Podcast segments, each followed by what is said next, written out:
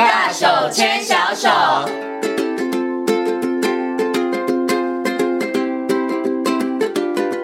这里是教育广播电台，您现在所收听到的节目呢是遇见幸福幼儿园，我是贤琴。接下来呢，在我们节目当中要进行的单元是大手牵小手的单元。那么在今天大手牵小手呢，很高兴的为大家邀请到树德科技大学儿童与家庭服务系的李淑慧主任呢来到节目当中。我们今天呢要跟大家来谈一个呃教学哦，那叫做同整教学。可能很多的听众朋友会是家长或者是老师，你可能都听过同整教学，但是可能对于同整教学是什么，你还是有点陌生。那么在今天节目当中呢，就为大家邀请到淑慧主任来到空中，跟大家好好来谈谈同整教学。Hello，淑慧老师你好。哎，贤听你好，还有各位听众大家好。嗯，请问一下老师，同整教学这个名字是不是近几年才有的？以前没有这个同整教学的这个名字啊？其实这个很早就有了啦。嗯、我们在讲同整教学，可能这四个字大概就是会觉得它是一个好像近期才听到的。嗯、事实上，如果我们把这个同整教学视为一个概念的话，其实，在早在可能国外一九三零年代，大概就有开始。在谈这样的一个概念了哈，嗯、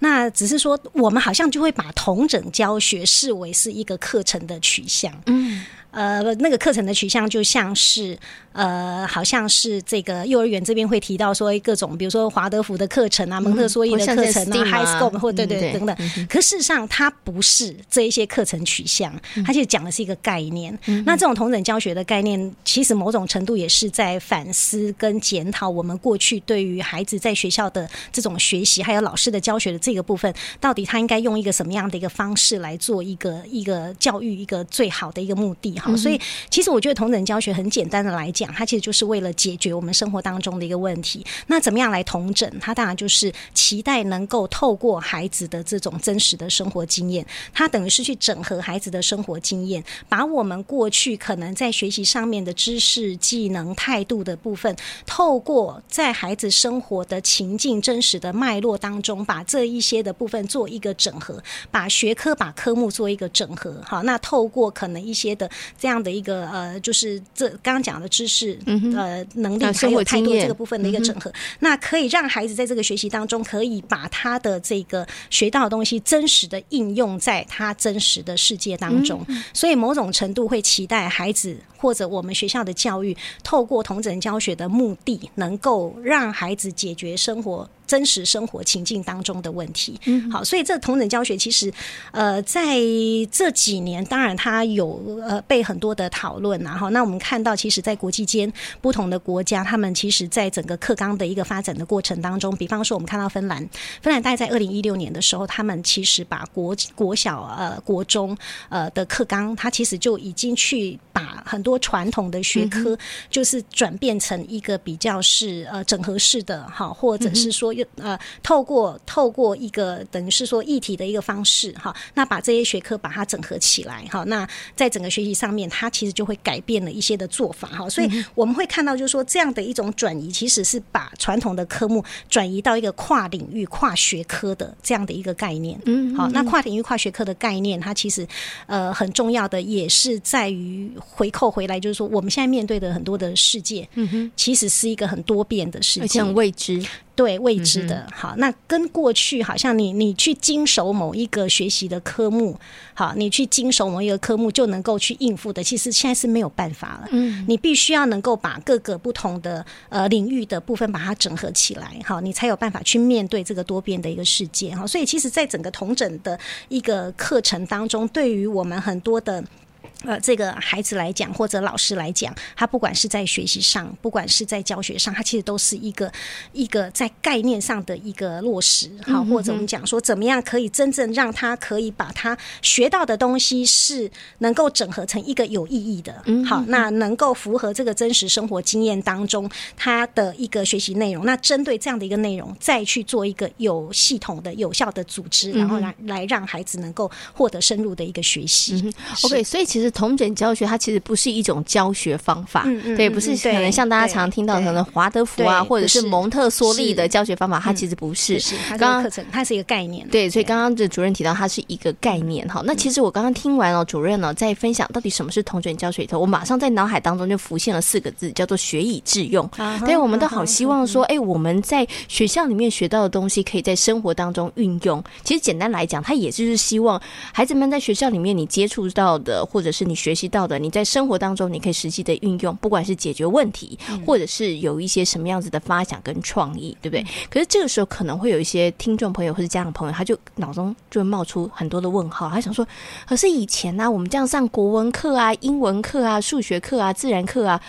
我们也是在学啊，然后我们那时候也讲学以致用啊。嗯、那到底这个同整教学跟分科教学里头，它有哪一些不一样的地方？它除了一个刚刚讲的同整教学，它可能是跨领域的，它可能没有单独一堂课说来，我们来上这堂课叫做国语课，或者是来上这堂课叫数学课。除了这个不一样之外，它在学习上面是不是也会有一些不同的这个效果呢？嗯，好，其实如果说我们今天把学习当成是一种知识的话，我们大概就会认为说分科的方式其实最容易学知识的。好，因为我们其实呃，比方说我们在国语好了，那我们这一整个学期，我们怎么样把这个呃语文的部分把它做一个单元的切割，好，然后放在我们的学习的内涵当中，好，那呃，所以呢，因为他是老师这边来把这个整个学习的内容做一个安排，所以包含呃进行的方式、进行的速度，还有孩子学习的一个方式、评量的方式等等，大多数其实会是回到老师为主导性的比较多哈，因为他其实比较看重的是从知识面向的这个部分来出发哈，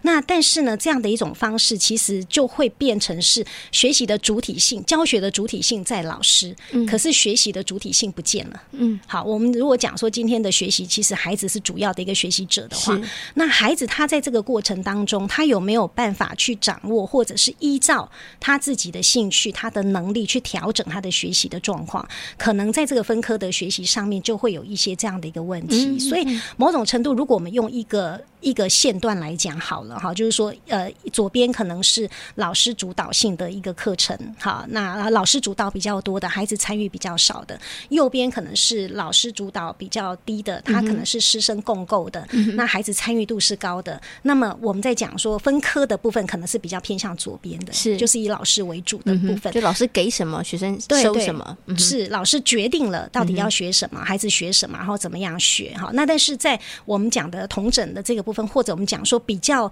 呃，这个考虑到孩子为学习主体的这样的一种一种学习之下，就会回到到底我们的孩子他是用什么样的方式来学习的？嗯，好，那尤其是对学龄前的孩子来讲，其实学龄前的孩子在思考很多事情，或者是我们现在的呃，我们对于很多的这种呃。面对一些问题的时候，他其实他也不会是只有单一科目的一种思考跟概念，嗯嗯、是对。嗯、那这种单一科目的思考跟概念，如果落到我们的分科，当然它很简单，嗯、因为我就只要教你这个科目里头的知识哈。比方说，我教你数学数字的合成分解，嗯、可是数字的合成分解在学校里头我们这么样的学，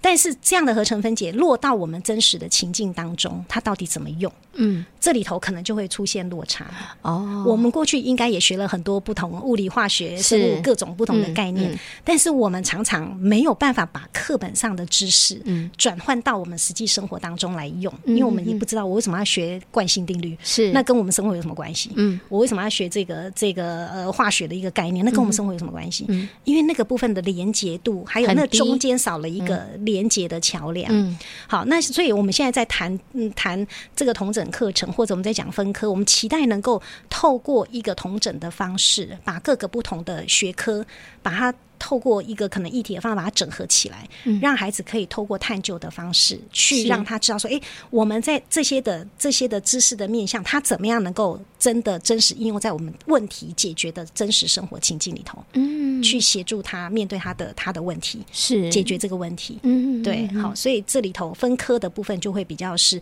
知识知识性导向的东西比较多，嗯，它就只是一个呃，就是知识的传递，然后可能在学习上面你会觉得比较快速，而且它也比较能够去。检验，嗯，看起来比较有效果。对，好，看起来你知道他到底学的好不好。但是啊，像刚刚这个主任提到说，哎，但是你分科的学习怎么样跟生活来连接，就让我想到了我们在学，比如说在这个学校里面学二加三等于五。好，我会写二加三等于五。可是，在生活当中，我可能。不太有什么情况会是二加三，可是我会遇到的是两买两颗苹果再加三颗橘子，我总共买了多少水果这样的状况。对，所以就是要让他能够跟生活产生一个连接，然后能够活用这件事情是很重要的哈。那刚刚老师有提到了，对于幼儿园尤其学龄前的孩子来讲。统整教学，它其实是还蛮重要的哦，对不对？所以我想接下来请问一下这个主任，就是为什么对于学龄前的孩子来说，统整教学对他们来说又特别特别的重要呢？嗯，好，我想尤其学龄前的孩子，他的这种学习的方式，哈，跟他对于一些的，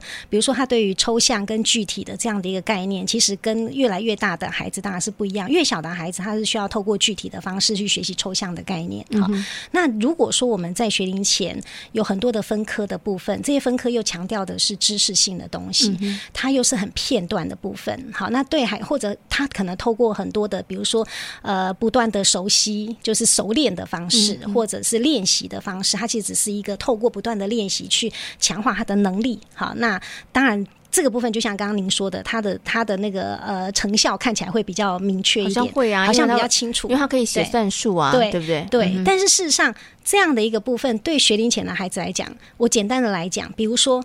对孩子来说，我们今天在面对一个问题的时候，或者对我们大人来讲也是一样啊。我们今天在面对一个问题的时候，我们很难去区分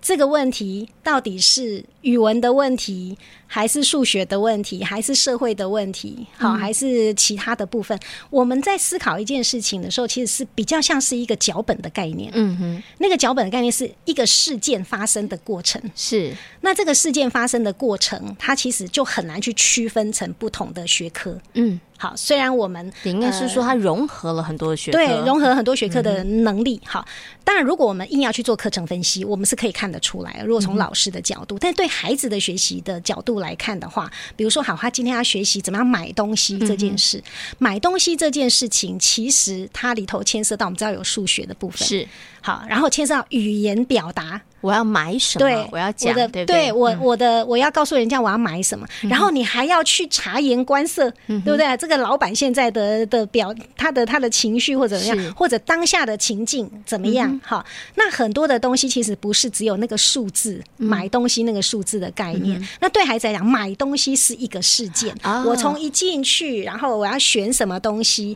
我有多少钱，我要、嗯、我这个多少钱可以买多少东西，嗯、我这个东西如何去结账，我结账要怎么样跟跟老板这个说，互动，嗯、对互动哈，然后整个整套这样走完，它其实是一个完整的事件。嗯、这是孩子思考的方式。所以，如果我们知道孩子思考的方式是这样，那如果我们用一种分科的知识性的方式来教孩子的时候，他其实很难把这一些。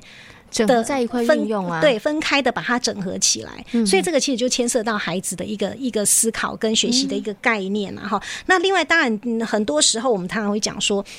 同等教学在同等课程在幼儿园重要，是因为其实我们刚刚前面讲，这个世界本来就是同整不分科，嗯、很多的知识其实对于孩子来说，他嗯嗯。同，因为它是同整不分科，所以它很难去做切割。之外，还有，其实现在的知识很容易就找得到。嗯，那这些随时可以在网络上 找得到的东西，我们需要花那么多的背诵的这样的一种一种时间去让孩子做这些知识的背诵吗？嗯，还是我们更？需要的是让他透过一种比较统整的方式去学习，怎么样收集讯息，你怎么去解读这个讯息的正确性，嗯、你怎么样利用这些的资料来解决你自己的问题，或者是大家面临的问题。嗯，这是一个过程性的一种能力。是，好，他可能跟只是一个，我现在教他写注音符号，我教他写认识三十七个对对对对，好，我教他认识这些英文字母或者是数字的部分，那这些东西其实他都会是比较。比较一种透过不断熟练式的方式，嗯，他就可以，他就可以学到的。可是这些东西应用在他的生活当中，嗯，他怎么样把它转换成他跟人的沟通的方式？嗯，怎么样把它转换成他解决某一些他遇到的问题的方式？这里头就会产生一些的落差。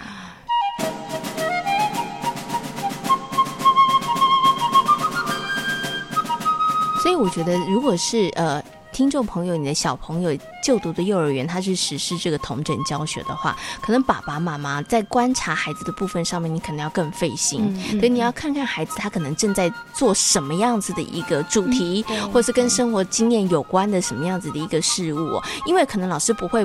发一个联络簿学习单，或者是告诉你说，哎、欸，对他这次三十七个注音符号，他全部都写对了，应该是不会有这种事情的，对不对？所以家长你可能要更敏锐，然后更细心的去观察孩子的一些变化。嗯、这个变化可能他会是多个面向性的，是是是，他可能包含了语言的表达，包含了可能是思考，或者是他可能在探究，或者是他搜集资料，这个部分上可能是很多的、哦。对，没错没错，因为其实我们刚刚在讲同整课程的这个概念，就会觉得好像。它还是一个很大的东西，嗯、然后如果放到幼儿园的课程教育到底是什么？嗯、那个同整课程的概念到底是什么？嗯、其实这个部分，我我们刚刚虽然有讲到主题的部分，嗯、事实上同整。不见得就只有用主题的方式来走哈，所以如果家长要去了解，就是说，哎，幼儿园这边到底他呃是不是用统整的一个概念来做一些思考，或者在做课程运作上面，那大概可能就是刚刚家长在做一些观察的时候，你可以去看一下他的他的学校采用的课程与教学的一个方式是什么，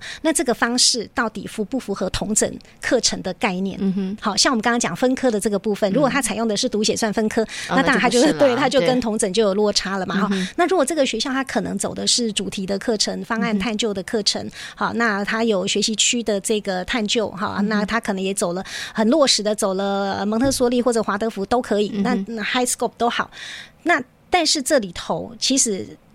教室所呈现的讯息，嗯哼，孩子呃学校发给家长的。资料讯息，孩子回去谈的东西，还有你看到孩子的能力的变化上面，其实都可以去做检验，都可以去了解的，嗯、都可以去评估的哈。嗯、或者是说，哎，你看到孩子他对学习的这种动力，或者他他是不是喜欢去上学？啊、好，那这些其实都可以。所以教室里头其实最容易看呐，哈。有时候我们会看这种比较呃比较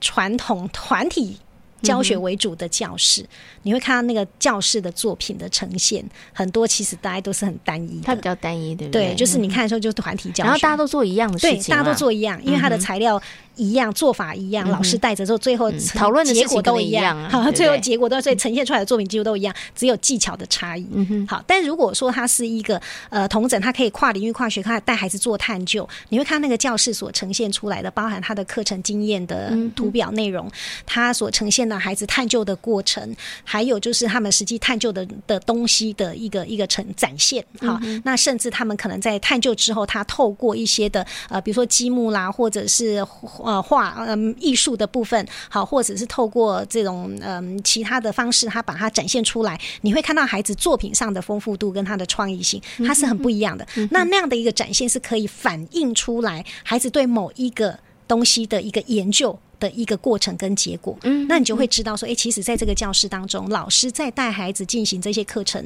的过程，它其实就是一个比较是呃，这个这个用一种议题的方式来做一些探究，然后是跟孩子共同发展出来的。嗯，好，那那大概大概就可以看到这些东西。那孩子他肯定会回来跟你讲说，哎，我妈妈，我们今天那个做了什么，然后研究了什么样事情，啊，发生了什么事情？他可能跟你谈的东西，你。透过谈的过程，就会知道到底孩子他在学校的学习的一个内容。好，那当然学校发回来的东西，有时候会有亲子桥啊，上面可能会有一些课程的一个状况啊，老师大概呈现哪些东西，你大概就可以看得到。哎，到底到底这个这个内容到底是什么？那当然，我觉得要家长自己去解读这些东西是是有点辛苦的。我们不能够期待每一个家长都要能够去解读老师给的讯息。好，所以其实我觉得老师本身怎么样把孩子在学校里头他学习的这样的一个内容，他的过程，然后用一个家长懂的方式，嗯哼，来告诉他他不懂的事。嗯，这很重要。对对，用他懂的语言来告诉他他不懂的事情。嗯、我我觉得这个其实老师是有责任的，嗯、所以我们其实不能够单方面的认为这个责任是家长的。嗯、好像家长就你一定要搞懂 我到底发给你这个内容是什么，是这教室以后呈现的讯息是什么。嗯、这些东西其实是老师也要能够去把它做一个做一个转译的过程，然后让家长比较清楚的知道。嗯、那家长也有权利可以去了解。孩子在学校里头他的这个学习的一个状况跟过程。嗯，但是可能还是会有一些家长很担心说，虽然同等教学这么好，但是我为什么还是觉得需要分科教学？是我好担心啊！他上了小学之后，他会不会跟不上？会不会有进度上面的一个问题呢？嗯、对，所以我就要请这个淑慧老师跟大家谈一谈哦。其实这个部分家长需不需要担心呢？好，其实我我们当然有一些的能力，他其实是需要不断的让孩子练习，他才能够把那个能力去做稳固，然后他才能利用这个能力去做进一步的探究。好，那那我我觉得对于家长来讲，当然会有这个担心是正常的啦。好，但是我觉得对于老师来讲，老师其实是有责任让家长知道，就是到底这个孩子他在学校里头，好，他现在的这个能力，他的发展，然后他适合的一个学习的一个方式，那老师能不能去观察到，到底这个孩子的状况，现在给他什么样的一个音价，或者给他什么样的一个学习的经验跟内涵，可以帮助这个孩子有比较多的一个一个呃能力的一个稳固跟精进。好，那当然回到家长来说。当然，他一定会担心，就是说，哎、欸，好像我现在这个应该要多学一点。尤其隔壁邻居都在学的时候，事实上，我们其实，在探究的过程当中，有一些的能力，如果老师在这个过程发现他其实他能力不足的时候，老师其实会去协助的。比方说，呃，可能我我们现在只看到那个书写的这件事情，嗯，好，书写这件事情，可是书写它需要有好的小肌肉的能力。是，那在探究的过程，老师可能就会发现到，或者课程呃经验呃就是学习的过程，老师会发现到他的小肌肉的。能力其实没有那么的好，嗯，所以他可能就会利用其他的方式或者其他的活动去补足他这个部分的一个能力，是。好，然后让他可以把他这个能力应用在，比如说他可能我们看他拿剪刀的一个能力不是很好，那我们可能就会让他多剪多剪之后，慢慢让他的小肌肉可以比较好之后，他再去做后续可能会跟这个呃比较精细动作有关的一些的学习。那当然刚。刚刚讲到的，呃，可能包含语文的部分，其实我们在很多的语文活动当中，也会有针对语文的发展的部分，哈，去帮助孩子在这个能力上的一个一个精进跟学习。所以看起来那一些很结构式的一个东西，其实我们当然知道它其实是有它的重要性的，只是在学龄前结构性的课程不适合作为学龄前孩子学习的主要的一个方式，但是。那学龄前可能会有比较多的一些的透过探究的一个方式，但是慢慢的可能到呃国小之上啊、呃，有一些的结构性的课程，因为它必须要有一些的基本的技能，嗯、所以它会有一些结构性的课程，但是这些结构性的课程也会搭着他们在这个这个如何利用这些结构性的这些内容，好学习的内容去应用在他的这个生活当中，上面对学科上或者跨领域的学习上面，好，所以其实不同的。学习阶段有他不同的任务啦，嗯哼哼。那我觉得家长其实在这里头也不用太担心。我们现在其实包含在幼儿园课纲到呃国小以上的一零八课纲的这个部分，其实在基本素养、素养的导向的这一个部分的学习，已经慢慢的从这个角度拉过来了。嗯哼哼。那我想，这个对于我们孩子真正的能力的培养，他的这个未来，他当他面临这个世界或者他的生活上需要的能力，我们期待他可以真实的。在这个学习过程当中获得，而不是只有片段的知识，然后他不知道如何来利用这个片段的知识来面对他未来的生活。这个这个，我想在不管是幼儿园的部分，或者是在中小学的部分，其实都已经慢慢从素养导向这个部分过来，然后期待可以让孩子在整个能力的培养上面是更扎实、更稳固的。嗯，OK。所以其实家长真的不用太担心哦，因为像刚刚老师提到的，在幼儿园阶段，你看起来好像孩子没有在读写算，他好像没有在念这个注音符。好，或者是这个练习写国字，但是他其实都在做很多的培养的能力上面的培养跟训练，嗯，对，所以当他真的到了进入到小学之后，其实因为我真的也访问了很多的这个幼儿园的园长，他们也有提到，哎，其实很多幼儿园的毕业生，虽然他们经呃没有在小呃幼儿园的阶段的时候经过这个读写算，但是因为他们基本的可能小肌肉的发展很好啊，或者他们的这个思考逻辑，然后面对这个学习的态度是很好的，所以。他们其实，在进入小学，也许在刚开始的时候没有那么快速，但是他们在非常短的时间之内，也许只要可能几周的时间，他们其实就可以跟得上，而且甚或他们接下来表现会更好。对，因为他们已经有好的一个学习的态度，跟他们。应该具备的那个学习的能力，他们其实都已经足够了，对不对？所以真的要跟家长讲，不用太担心了，对，不对？OK，那今天呢，我们为大家邀请到李淑慧主任跟大家谈到了同诊教学哦。那相信呢，很多的家长还有我们的听众朋友，应该对于同诊教学有更多的认识和了解了。那今天呢，也非常谢谢淑慧老师跟大家所做的分享，谢谢老师，谢谢谢谢大家。